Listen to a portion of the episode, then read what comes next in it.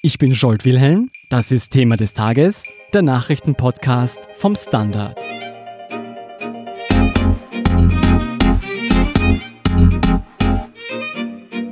Das Bundesamt für Verfassungsschutz und Terrorismusbekämpfung ist von Affären und Problemen geplagt.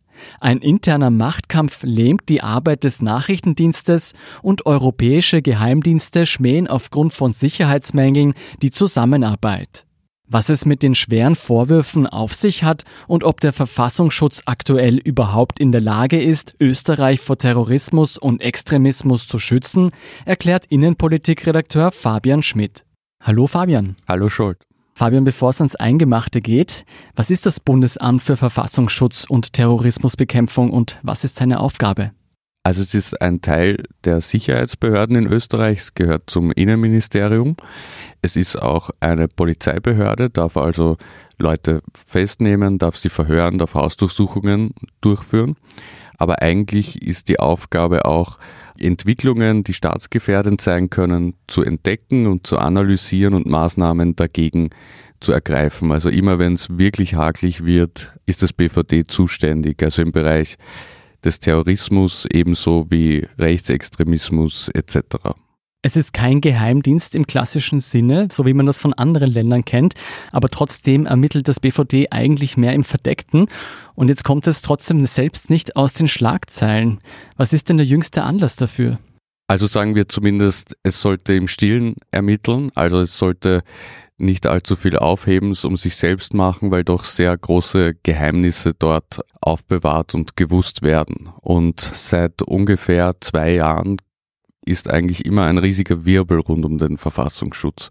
Die neueste Aufregung ist, dass offenbar auf Betreiben des BVD die Smartphones von einer Journalistin und von einer Abgeordneten beschlagnahmt hätten werden sollen. Und zwar ging es da um die Suche nach einem Maulwurf im BVD, der Informationen weitergegeben hat, angeblich. Und die Ermittler wollten einfach herausfinden, wer dieser Maulwurf ist und nachschauen auf den Handys von Stefanie Grisper heißt die NEOS-Abgeordnete und Anna Thalhammer ist die Journalistin, die bei der Presse arbeitet. Und beide haben sehr intensiv beim Untersuchungsausschuss gearbeitet. Die Anna Thalhammer journalistisch und die Steffi Grisper als Abgeordnete, die das BVD untersucht hat damals. Worum ging es bei diesem Untersuchungsausschuss? Also wahnsinnig viele Themen wurden da behandelt und der Untersuchungsausschuss wurde ja frühzeitig beendet, weil es Neuwahlen gab und es blieb auch noch einiges auf der Strecke. Im Grunde wurde untersucht die Struktur des BVD. Es wurde untersucht, welche Personen dort eigentlich zu wichtigen Aufgaben gelangt sind und warum. Es wurde untersucht, wie die Parteien Einfluss genommen haben auf das BVD, darauf, was es untersucht oder wie Informationen nach außen gedrungen sind. Und der eigentliche Auslöser war aber eine Razzia, die im Februar 2018 im BVD stattgefunden hat. Warum hat diese Razzia stattgefunden? Also es gab seit ungefähr dem Sommer 2017, also als Wahlkampf war, eine ganze Reihe von Gerüchten über kriminelle Machenschaften im Innenministerium und vor allem im BVD. Da ging ein Konvolut durch Wien, das hatte 20 bis 30 Seiten und da standen sehr detaillierte Vorwürfe drinnen. Und das gelangte auch an die Wirtschafts- und Korruptionsstaatsanwaltschaft, die das untersuchen wollte und Ermittlungen eingeleitet hat. Und dann übernahm gleichzeitig Herbert Kickel das Innenministerium, erhielt auch dieses Papier und sein Umfeld hat dann Druck gemacht, auch auf die Staatsanwaltschaft, dass man da etwas unternehmen muss. Und so kam es dann zur Razzia. Und dass Herbert Kickel bzw. er als Innenminister Druck ausgeübt hat, war der Ausgangspunkt für diesen Untersuchungsausschuss? Genau, weil eine Theorie, die vor allem von der damaligen Opposition geäußert wurde, war, dass Kickel und sein Umfeld diese Ermittlungen quasi benutzt haben, um die BVD-Spitze loszuwerden und auch um einfach Unruhe im BVD zu stiften. Also der Hintergrund ist, dass die Extremismusabteilung im BVD natürlich immer wieder mit der FPÖ in Berührung gekommen ist, weil es halt einfach Fakt ist, dass viele Rechtsextreme an der FPÖ andocken oder selbst in der Partei sind. Und die Theorie ist, dass die FPÖ bzw. Herbert Kickel Einfluss nehmen wollte, welche Untersuchungen im BVD stattfinden. Das ist eine der Theorien, dass es eben eine Einschüchterungstaktik war. Man muss dazu sagen, dass die Vorwürfe gegen das BVD schon von größerem Ausmaß waren, aber im Nachhinein ist, glaube ich, niemand der Beteiligten glücklich darüber, wie die Razzia gelaufen ist. Es wurde dort auch die Antidrogeneinheit der Polizei eingesetzt, die dann im BVD stand und geheime Dokumente durchwühlt hat auf der Suche nach Beweisen.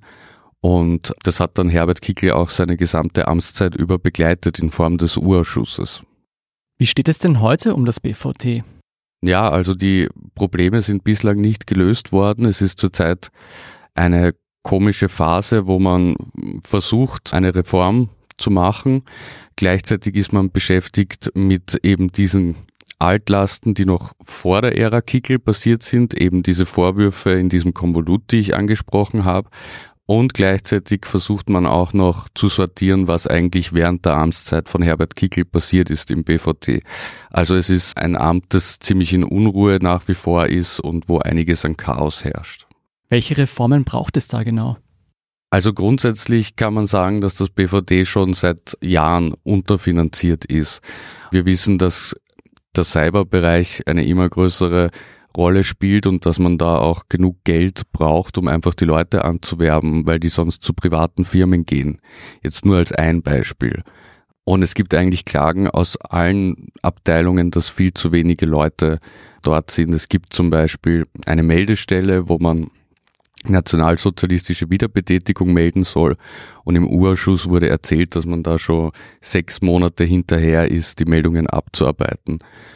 Und das Ganze hat sich dann so angehäuft zu großflächigen Sicherheitsmängeln, die jetzt auch von ausländischen Partnerdiensten in einem offiziellen Bericht festgestellt wurden. Warum wissen wir das? Das wissen wir, weil dieser Bericht an Ö24 gelangt ist und die für einige Stunden lang den ganzen Bericht, also fast den ganzen Bericht online gestellt haben und dann auf heftiges Bitten des Innenministeriums, wie man hört, ihn wieder offline genommen haben. Wurden da irgendwelche Quellen offengelegt? Also die europäischen Partnerdienste sind sehr heikel, wenn auch nur kleine Details, wie zum Beispiel eine bestimmte Arbeitsgruppe heißt etc., nach außen dringt. Ähm, deshalb dürfte man da sehr unglücklich gewesen sein, dass der Bericht ungeschwärzt online geht. Was ging denn aus diesem Bericht hervor? Also der Bericht stellt dem BVD eigentlich in puncto Sicherheitsvorkehrungen ein vernichtendes Zeugnis aus. Das geht von der Tatsache, wie leicht das BVD gehackt werden könnte, bis hin zu tatsächlichen Sicherheitsmängeln, zum Beispiel unvergitterte Fenster in den oberen Stockwerken oder wie leicht man hineinschlüpfen könnte über den Zaun etc. Also das ist wirklich ein erschreckendes Dokument. Es klingt jedenfalls wirklich nicht gut. Ist das BVT aktuell überhaupt in der Lage, seine Aufgabe zu erfüllen und Österreich vor Terrorismus und Extremismus zu schützen? Ja, also man muss sagen, natürlich gibt es dort sehr viele Leute, die jeden Tag in die Arbeit gehen und versuchen, ihren Job zu machen und die sind äh, nach wie vor dort und leisten großteils auch wirklich gute Arbeit. Man muss sich ja auch vor Augen halten, dass es in Österreich keinen Terroranschlag gegeben hat, keinen größeren in den letzten Jahren. Also so schlecht kann das BVD dann auch nicht sein. Wir wissen aber, dass äh, viele Tipps aus dem Ausland kamen, zum Beispiel aus Deutschland oder aus Großbritannien oder Frankreich. Und wenn diese Partner zukünftig zögern, Informationen zu übermitteln, dann kann das natürlich verheerende Auswirkungen haben.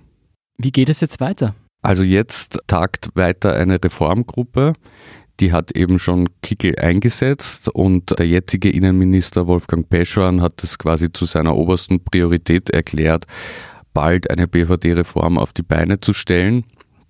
Es interessieren sich auch alle Parlamentsparteien dafür. Innerhalb der nächsten 14 Tage wird es einen nationalen Sicherheitsrat geben, von den NEOS einberufen, wo man darüber tagen will und entscheiden will, wie man das BVD einfach auf neue Beine stellen kann. Ähm, es sind wirklich Grundsatzentscheidungen die jetzt zu fällen sind. Zum Beispiel ist es nicht normal, dass diese Form von Nachrichtendienst auch Polizeigewalt ausüben kann. Also der deutsche Verfassungsschutz kann zum Beispiel keine Menschen verhaften oder verhören. Das muss er dann auslagern an andere Polizeieinheiten. Und es gibt viele Stimmen, die sagen, das wäre auch in Österreich besser, dass man ein Amt hat, das sich wirklich auf die Analyse konzentriert und auf die Prävention und nicht auch noch Polizeiaufgaben übernimmt. Wir werden die Entwicklungen weiter verfolgen. Der Standard.at hält Sie auf dem Laufenden. Vielen Dank, Fabian Schmidt, für diesen Einblick. Dankeschön. Wir sind gleich zurück.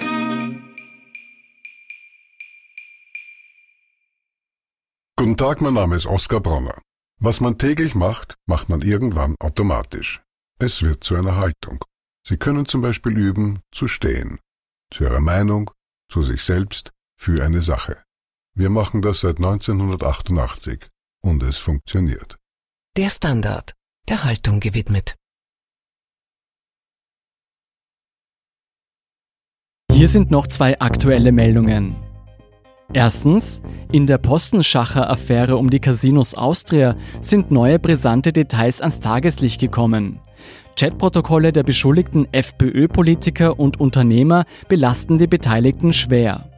Und der ebenfalls beschuldigte Ex-ÖVP-Finanzminister Hartwig Löger hat am Mittwoch künftige politische Funktionen ausgeschlossen. Jetzt lautet die Frage, wie viel der damalige Bundeskanzler Sebastian Kurz von den Vorgängen wusste. Zweitens, der österreichische Ex-Langläufer Johannes Dürr ist am Donnerstag wegen Dopings angeklagt worden. Die Staatsanwaltschaft Innsbruck beschuldigt Dürr des Betrugs durch Eigendoping und auch zum Doping anderer Sportler beigetragen zu haben. Im Fall einer Verurteilung drohen bis zu fünf Jahre Haft. Das war's für heute. Um keine Folge von Thema des Tages zu verpassen, abonnieren Sie uns bei Apple Podcasts oder Spotify. Wie Sie unsere Arbeit unterstützen können, erfahren Sie auf der standard.at slash Abo. Und Sie helfen uns auch schon mit einer positiven Bewertung beim Podcast-Dienst Ihrer Wahl. Ich bin Jolt Wilhelm, Baba und bis zum nächsten Mal.